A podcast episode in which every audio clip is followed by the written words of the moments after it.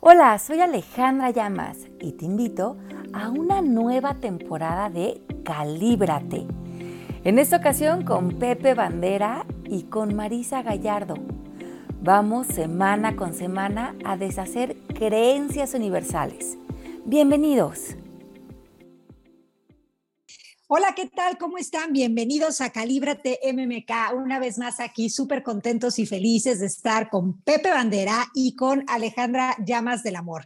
Así que bueno, pues hoy tenemos un tema que, que, que ustedes han pedido mucho, pero quiero darles la bienvenida. ¿Cómo están? Ale, Pepe, cuéntenme. Ale. Bueno, yo muy bien, súper emocionada de estar aquí grabando ya nuestro segundo episodio de esta nueva temporada de los casos de la vida real y muy contenta de conectarme con ustedes. Cuéntenos. Oye, yo me gusta que la gente nos comente y nos comparta porque de ahí agarramos nosotros pues, material para poderle poner candela a esto. Entonces, hola a todos y estamos listos para arrancar.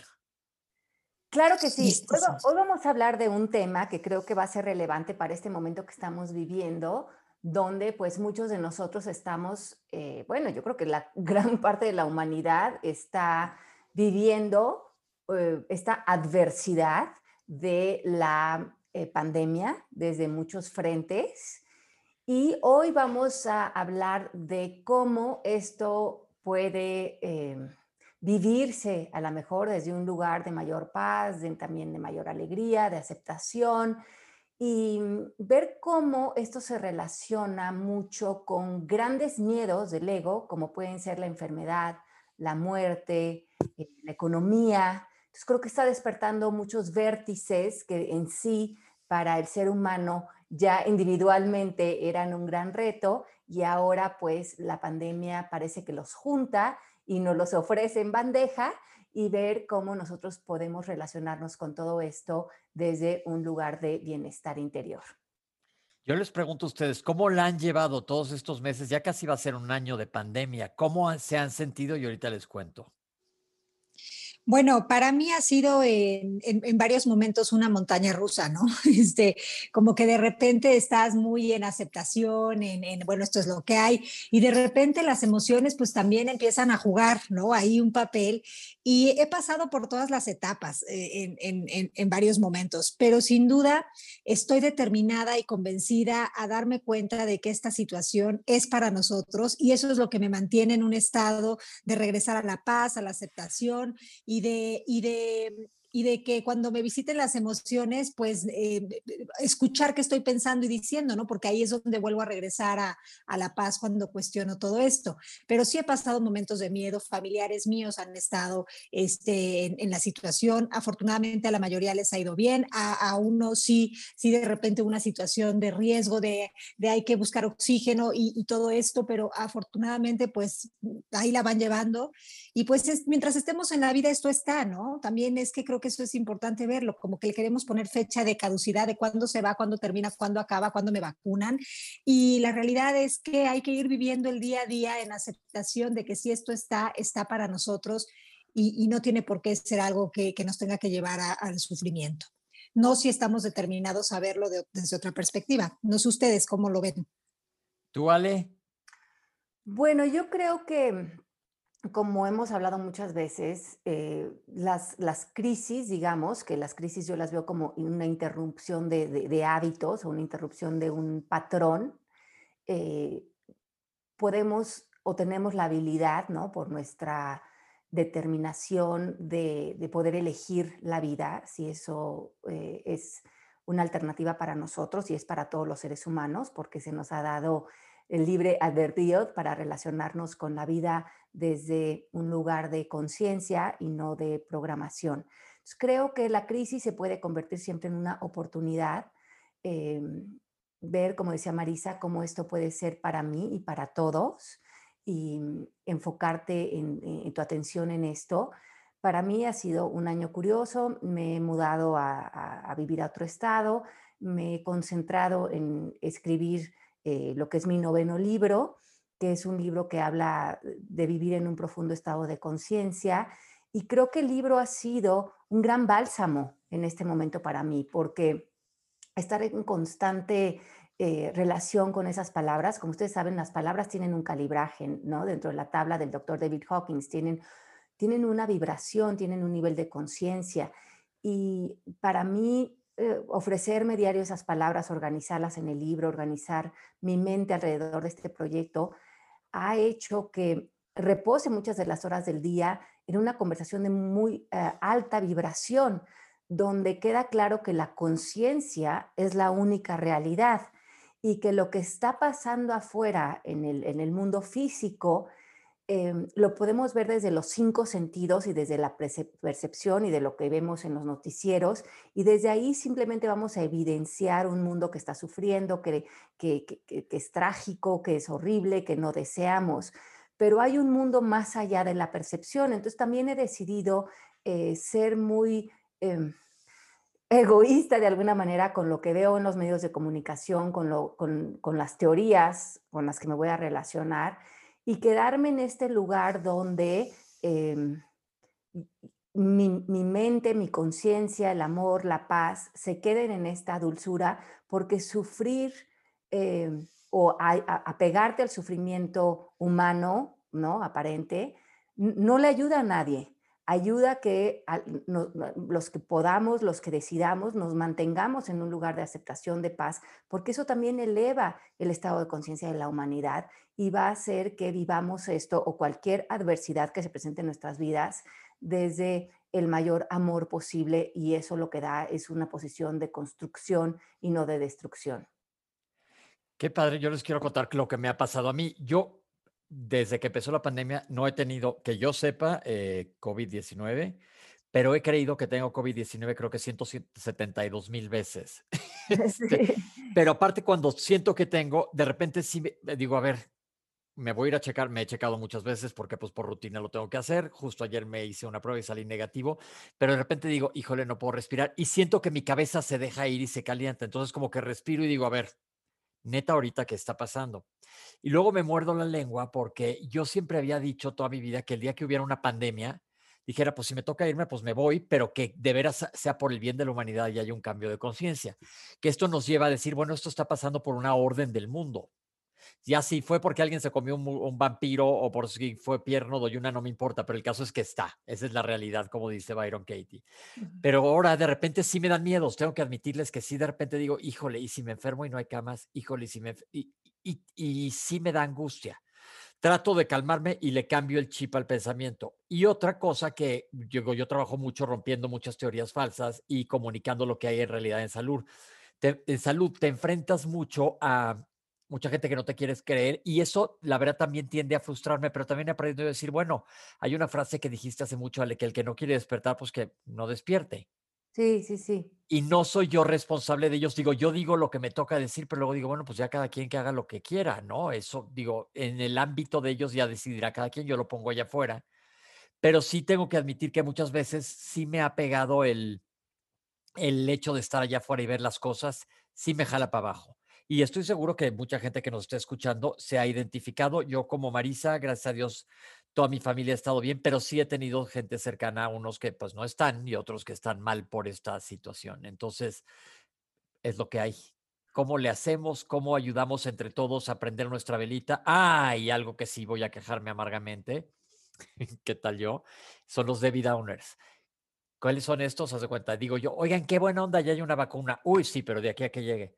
No, pero ya le están aplicando. Uy, de aquí a que te toque, a lo mejor te mueres. No, pero es que mejor fijarnos en lo bueno que en lo malo que ya hay, ¿no? ¿Cómo lidiamos con todo esto? Ahora sí, échenme la mano. Yo creo que lo que pasa es que acuérdense que entre todos juntos formamos una conciencia colectiva, ¿no? Todos juntos formamos una mente unida. Esta mente unida viene eh, viviendo en un estado de conciencia bastante inconsciente, ¿no? Muy apegado a la culpa, al enojo, al resentimiento, a, mm, todo este eh, tema como de desvalorización interior, ¿no? Que proyectamos. Y cuando aparece la pandemia, lo único que sucede es que esta conversación colectiva en la que muchos de nosotros hemos estado sumergidos durante años, que hemos heredado de generación en generación, simplemente se ve muy evidentemente proyectada, ¿no? Todo este miedo, toda esta culpa, toda esta desolación de estado de conciencia en el que vivimos la mayoría de nosotros. Entonces también la pandemia ha sido una, una justificación más para eh, proyectar, para proyectar el miedo, para proyectar la culpa, para proyectar la señalización, para proyectar todo ese estado de conciencia que hay que sanar, todo eso que aparentemente estaba invisible en nosotros, la pandemia lo está haciendo visible, no más desde la parte de salud, sino desde la carencia que hay en eh, el estado de conciencia eh, muy, global, ¿no? Que, que, antes estaba dando resultados de otra manera como humanidad de nosotros, también en la, eh, en la problemática de relacionarnos unos con otros, en cómo nos relacionamos con el planeta, con los animales, pero ahorita creo que queda muy evidente como este vómito interno, ¿no? Que esta, toda esta conversación que ya no es funcional y creo que se está proyectando al, al coronavirus, a la pandemia, pero en vez de que se quede proyectada, como bien dices, Pepe, todas las personas que se quejan, que se, que se complican, que no están, pues no, tienen un gran pretexto para justificar esta conversación que nos entierra en la autodestrucción ¿no? y en la destrucción colectiva que es vivir en estas conversaciones de tan baja vibración. Y que creo que también sería muy útil tener este, em, este pretextazo, ¿no? Si le, si le diéramos un sentido que nos funcionara. Por ejemplo, si lo usáramos como para tener una cita con nuestro miedo y de ahí eh, llegar a la introspección, a la indagación y cuestionarnos muchas cosas. Porque antes tú, Pepe, decías que de repente el miedo te visita con pensamientos de, ¿y si me enfermo y no hay una cama? Y es que este pensamiento está en tiempo futuro y es el típico pensamiento que nos saca de estar en el presente, en la aceptación del momento tal cual es y en nuestra vitalidad porque nos lleva a querernos anticipar y preparar. Y justamente son esos pensamientos estresantes los que nos ponen en un lugar de estar en resistencia, en negación, en, como querernos como aferrar y controlar, y los que nos llevan a realmente estar eh, incluso diría yo, enfermos, ¿no? De alguna forma, sin a lo mejor haber tenido todavía el COVID, ¿no? O agravando, si es que sí lo tenemos, porque nuestro estado emocional no está cooperando. Y, saben que me siento a veces hipócrita porque cada que, eh, digo, recibo muchas llamadas diario de personas que tienen COVID y a todos les digo, no te apures, no te apures, a casi todo el mundo le va bien, a casi todo el mundo le va bien, échale ganas, eh, piensa en otra cosa, no dejes que tu cabeza haga esto, que se caliente porque la cabeza traiciona mucho. Y luego digo, híjole, pero la verdad es que no sé si se van a poner mal o bien, pero ahí también es que estoy futureando, ¿verdad? Claro, porque acuérdate que para el ego, tu mayor sufrimiento vive en el futuro, ¿no? Y si me enfermo y si no hay cama y si sufro y si me duele y si me muero. Eh, eh, el, e, el, ego y el sufrimiento dependen del futuro para, para pasarla mal. Pero acuérdense que en el presente, Byron Katie nos dice, la, realidad siempre es más dulce de lo que decimos de ella. Y yo creo que esa es una gran oración para este momento, ¿no?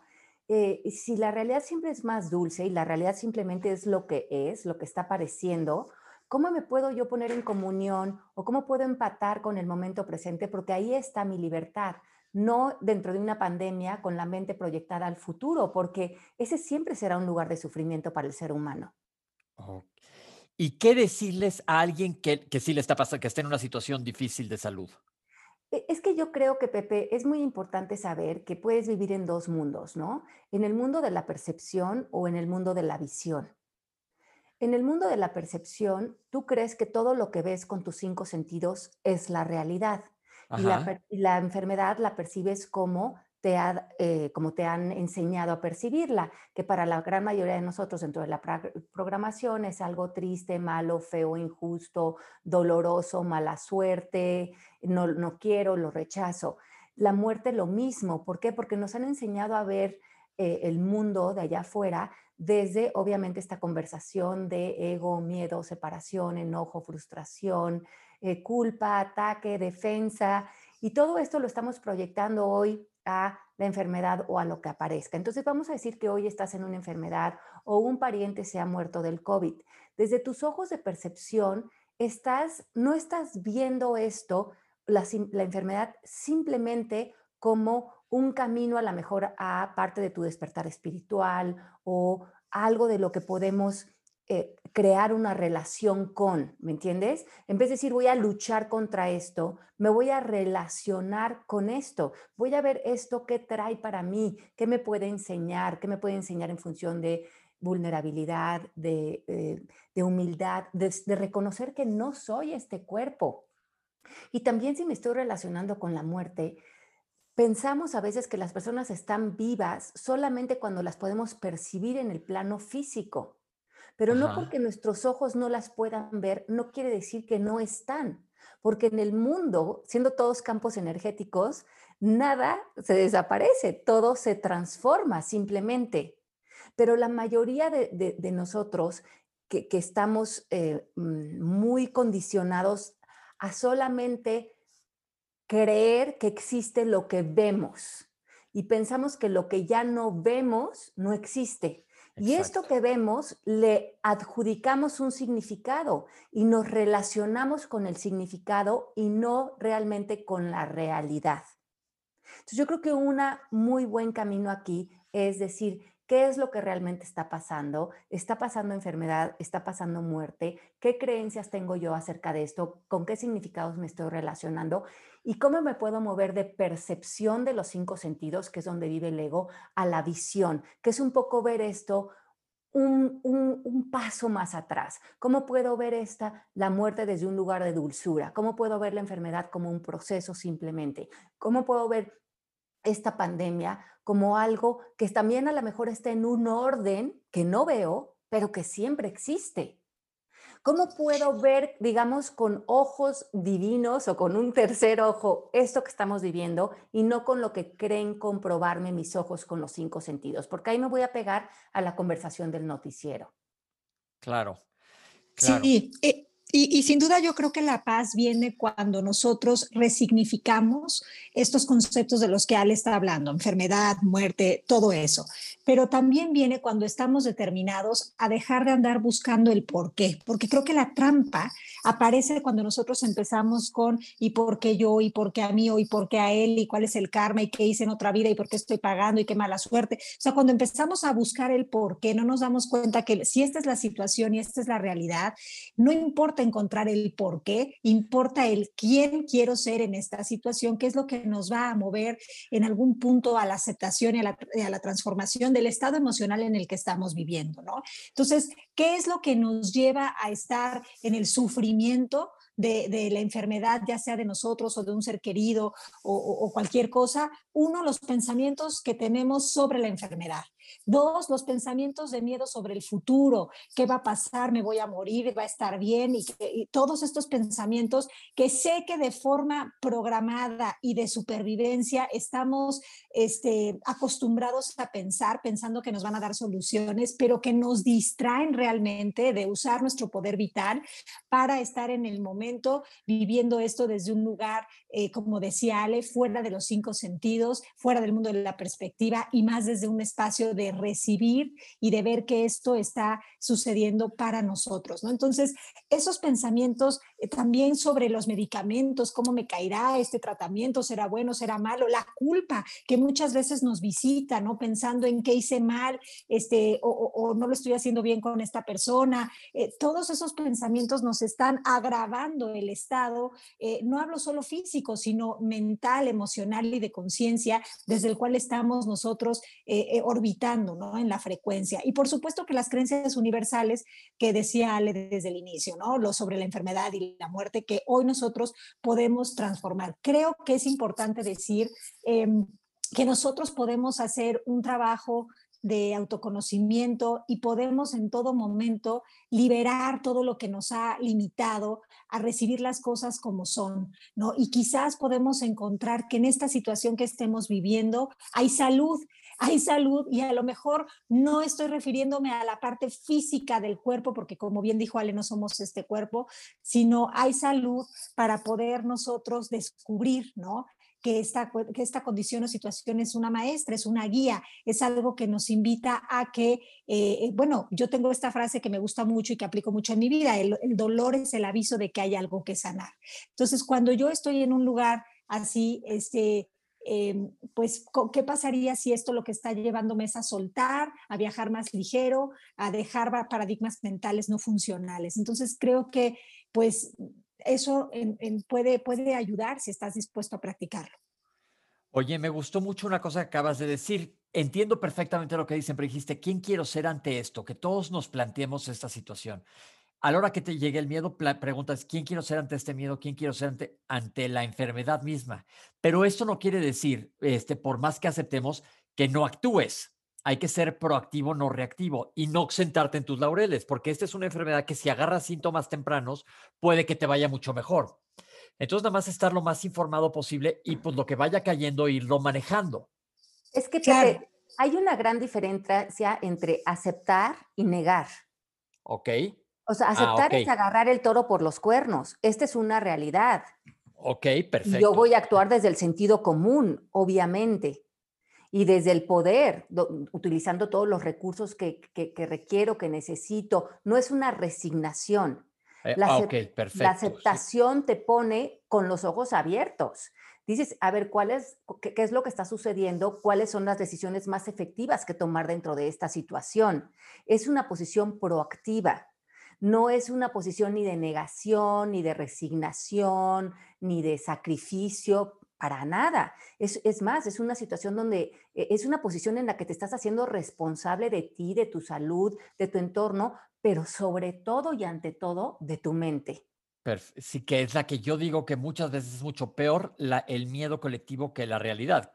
Porque mira, a lo largo de la vida todos vamos a morir eh, o, a dejar este cuerpo, ¿no? Que es como, como, como lo representamos en este cuerpo humano, ¿no? Morir sería entregar el cuerpo. Y lo vamos a entregar de diferentes maneras, de diferentes procesos. La manera en que cada uno de nosotros eh, eh, tengamos el camino de entrega del cuerpo, también va a ser parte de nuestro camino espiritual o de nuestra relación con nuestra mente. Pero la mente, cuando se vuelve a unir con la mente mayor, esa estará intacta, esa estará, eh, eh, estará o identificada con pensamientos, creencias y el cuerpo físico, o, o será libre, o reposará en la nada, o reposará en la libertad que siempre ha tenido. Entonces también creo eso, cuando el cuerpo se enferme eh, o, si o cuando nos toque dejar el cuerpo, es que eso es algo natural.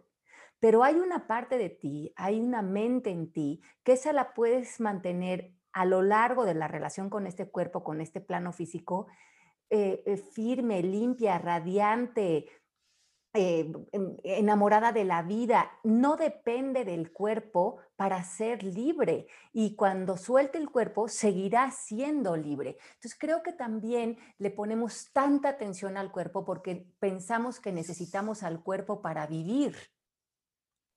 Pero claro, viviendo más allá de este cuerpo.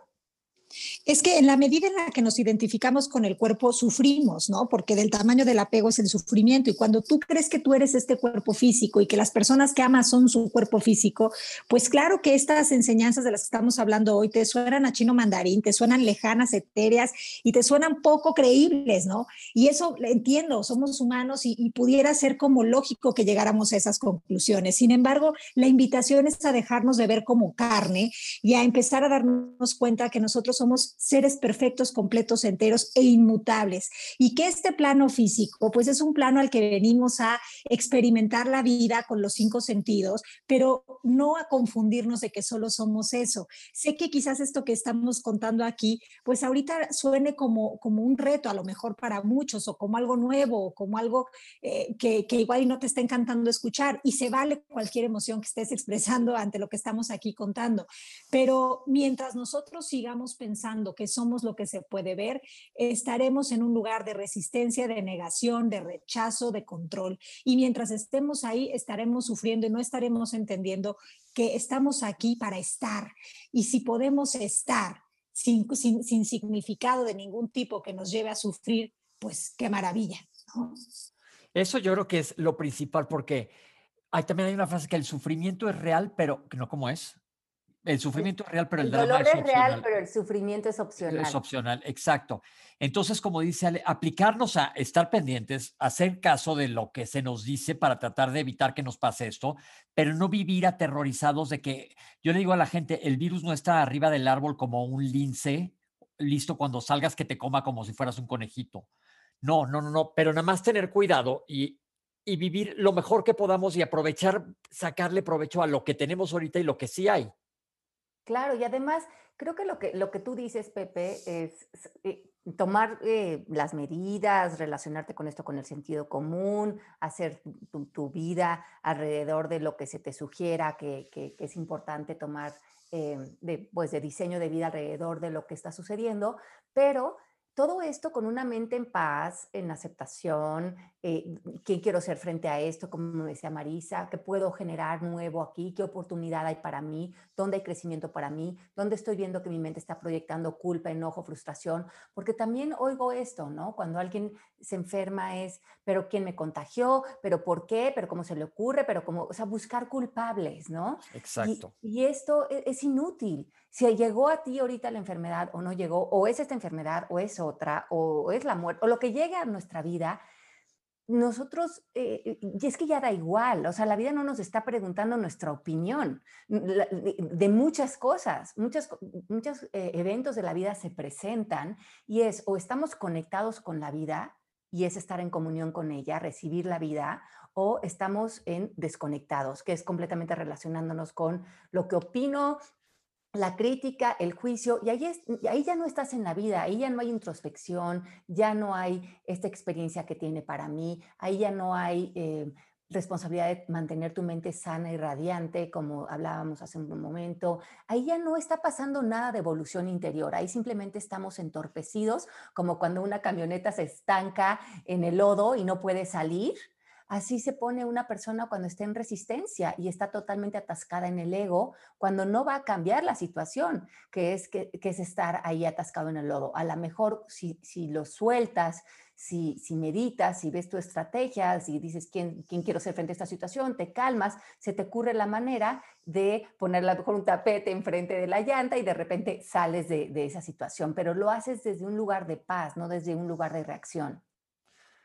Me encanta esto de, de, de, sacar la palabra reaccionar, más, ¿no cómo era? Si no sí, seas... reaccionar en vez, de, o sea, en vez de estar reaccionando ante esta situación, ver qué respuesta puedes, no, con qué puedes sumar tú a esto que estamos viviendo. Si estás en un estado de contribución o estás sumando más o como al pánico colectivo, ¿no? ¿Qué, qué, qué tanto estás aportando tú? Porque al final del día lo que más impacto va a tener va a ser no la acción que tomas per se, sino el estado de conciencia desde el cual estás tú actuando. Y por supuesto que en un principio es válido como humanos que somos reconocer la resistencia, las emociones de negación, si lo estamos sintiendo es válido, pero llegará un punto en el que si somos conscientes este, eh, y, y, estamos hartos ya de pasarla mal, pues eh, nos volveremos humildes, ¿no? Y nos permitiremos pues abrirnos a la experiencia y, y desde ahí tomar acciones que vengan más alineadas a, a, pues al, nuestro eje, ¿no? Que, que, es el amor en realidad. Y, y, yo creo que lo que es importante también en este tema o en temas que, eh, que, que, con las que se relacionan personas que están muy arraigadas al ego, es, ojo, si estás escuchando esto y está brincando el cinismo. ¿Qué quiere decir? Como, bueno, pues sí, pero seguro ellos pueden decir esto de, o hablar de esto porque han de tener todo resuelto. O seguro ellos están diciendo esto porque no se les ha muerto su mamá del COVID. O seguro ellos pueden decir Exacto. esto porque están en una situación eh, de otro tipo. O seguro ellos están diciendo esto por... Y, y el cinismo es el mayor obstáculo a, a la liberación. Entonces, si, si, el cinismo es algo que está brincando ahorita en ti, eh, ojo con eso, porque no nada más está brincando con la posibilidad de escuchar esto como algo real para ti, sino de también estar brincando en todas las demás áreas de tu vida. Y es este cinismo el que te tiene completamente anclado en el estado de conciencia en el que en el que vives, ¿no? En el que y yo también eh, en el pasado eh, caía en el cinismo, ¿no? Como como un lugar de mucho resentimiento y rencor, hasta que un día lo reconocí, lo vi dije, es que esta conversación no me lleva a nada, me lleva a compararme, me lleva a pensar que yo no tengo posibilidades, a pensar que hay otros mejores que yo, que hay gente bendecida y yo no estoy siendo bendecida. y no es la realidad. Cuando yo creo que eso es así, yo salgo a comprobarme eso, porque yo desde ese estado de conciencia estoy creando mi vida. Entonces, ojo con ver si ahorita esto es un, despertar también para ver em, si quiero reforzar el pobre de mí, ¿no? Tener esa autocompasión eh, constante. Justo ayer hubo un tuit de una senadora o diputada, no sé qué es, que decía que ha habido mucha controversia ahorita por las vacunas porque no se ha entregado nada a hospitales privados. Y ella decía que pues no, que no se lo merecen, que se esperen porque no ven a tantos pacientes como los otros. Entonces, ¿han visto a Godzilla? Así me puse cuando leí el tweet y dije, es que este virus no respeta nada, no importa quién sea, si estés en un hospital o en otro, la gente se enferma exactamente igual. Pero entonces es justo lo que estás diciendo, lo está viendo ella desde un lugar de carencia que no debería, cuando esto es una cosa común para todos. Y ahora yo les tengo una pregunta a ambas ustedes que son mamás.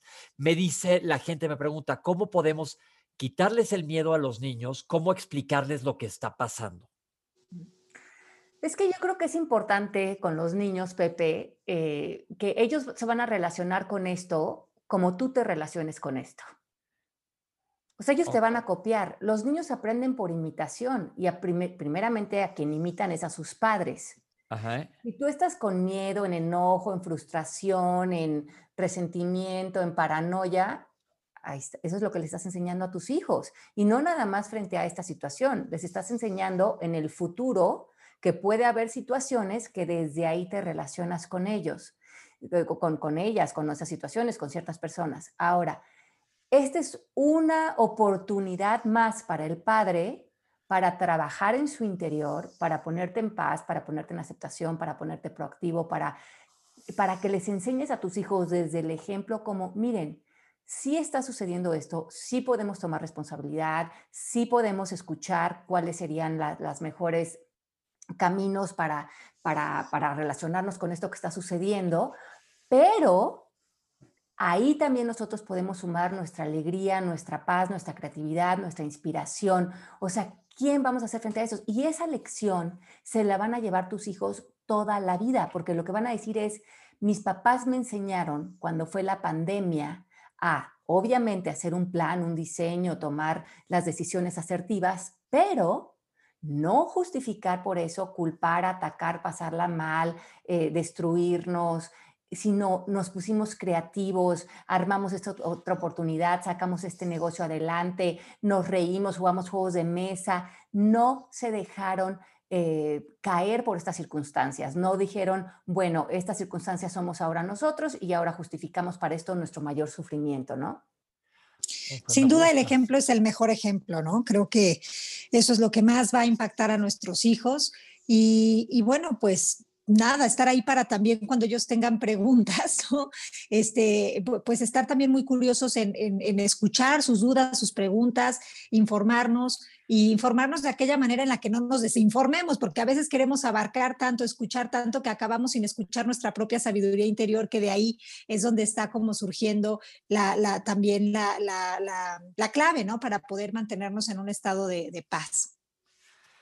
Qué bueno, pues yo creo que es un tema que da para muchísimo y va a haber muchos comentarios en relación a esto, porque estamos ahora sí que todos pasando por esto y les quiero yo nada más para, ya se nos está acabando el tiempo para, para cerrar, que le dije a mi hermana un comentario que me dijo hace unos meses, híjole, hay que rezar mucho para que ya se acabe esto. Y le dije, oye, ¿y si Dios lo mandó?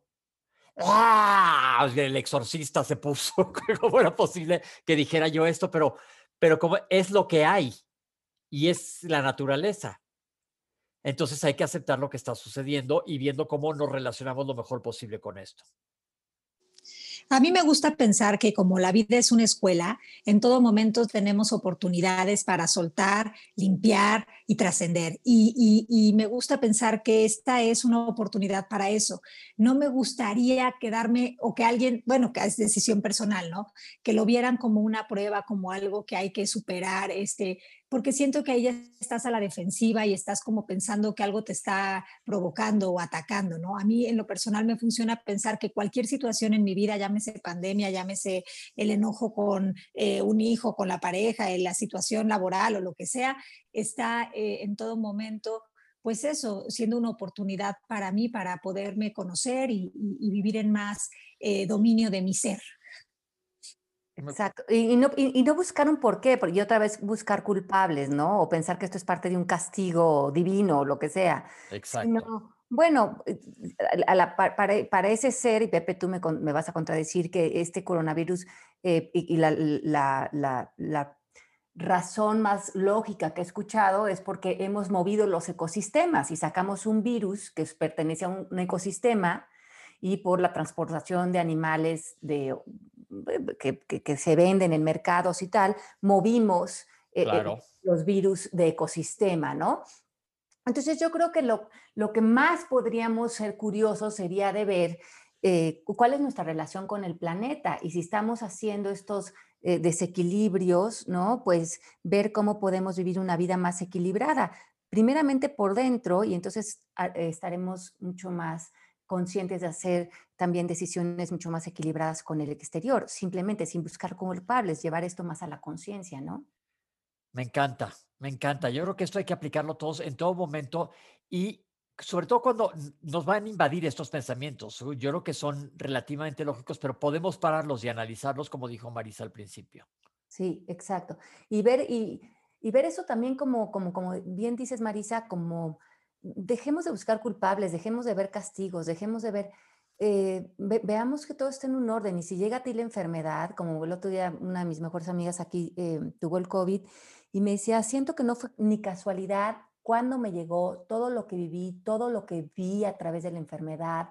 O sea, para mí creo que esto fue un gran despertar, o sea, evalué todas mis decisiones, mi vida, y a veces ese frenón nos ayuda a salirnos de ese piloto automático y también meter más aprecio y más, y más coco, ¿no? En, la vida. Perfecto, oigan, se nos va el tiempo. ¿Con qué cerramos? ¿Qué, qué, les decimos? Pues, pues yo, creo que esto a mí me funcionó. Les digo yo hablando por el público, un, dos, tres por mí, todos mis compañeros, que esto me sirve a mí muchísimo porque como les dije al principio, yo sí de repente digo, shit, yo creo que es importante quedarnos con la premisa de que lo que decías, Pepe, el sufrimiento es opcional, ¿no? En todas las, todas las facetas de nuestra vida.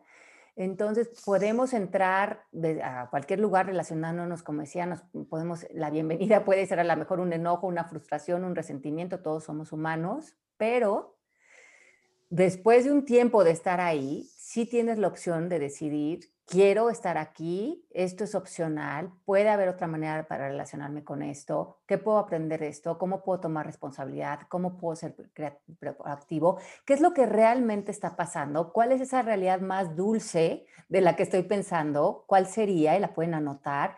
Y creo que esto es un, gran em, facilitador a ver cómo realmente el sufrimiento es autoprovocado, ¿no? Cool, me gusta, me gusta, me gusta. Hay que aplicarlo todos los días porque todavía nos quedan meses, ¿eh? Qué bueno que ya hay vacunas. Yo digo, es como un barco que está en el mar y ve ya el puerto, pero viene un tormentón todavía. Hay que atravesarlo, pero ya se ve un puerto. No estamos en medio del mar con olas negras y tiburones furibundos. O sea, eh, ahí vamos. Ahí vamos, ahí vamos, y hay que mantener esto, la frente en alto y, y, y, ser un aliento para, para, las personas que están a tu alrededor en vez de ser ese desaliento, ¿no? Sí, ser observadores de posibilidades, de expansión, de amor, de unión, creo que eso es la mayor contribución que en este momento podemos hacer, hacernos cargo de nuestro estado emocional y que si en, momentos nos vamos a, la casa, como dices tú, Ale, de los sustos, pues que sepamos salir de ella entendiendo, encendiendo la luz interior, ¿no? Aunque se escuche cursi. No, no, no, yo no soy nada cursi, pero sí lo he aplicado y me está, y me está funcionando.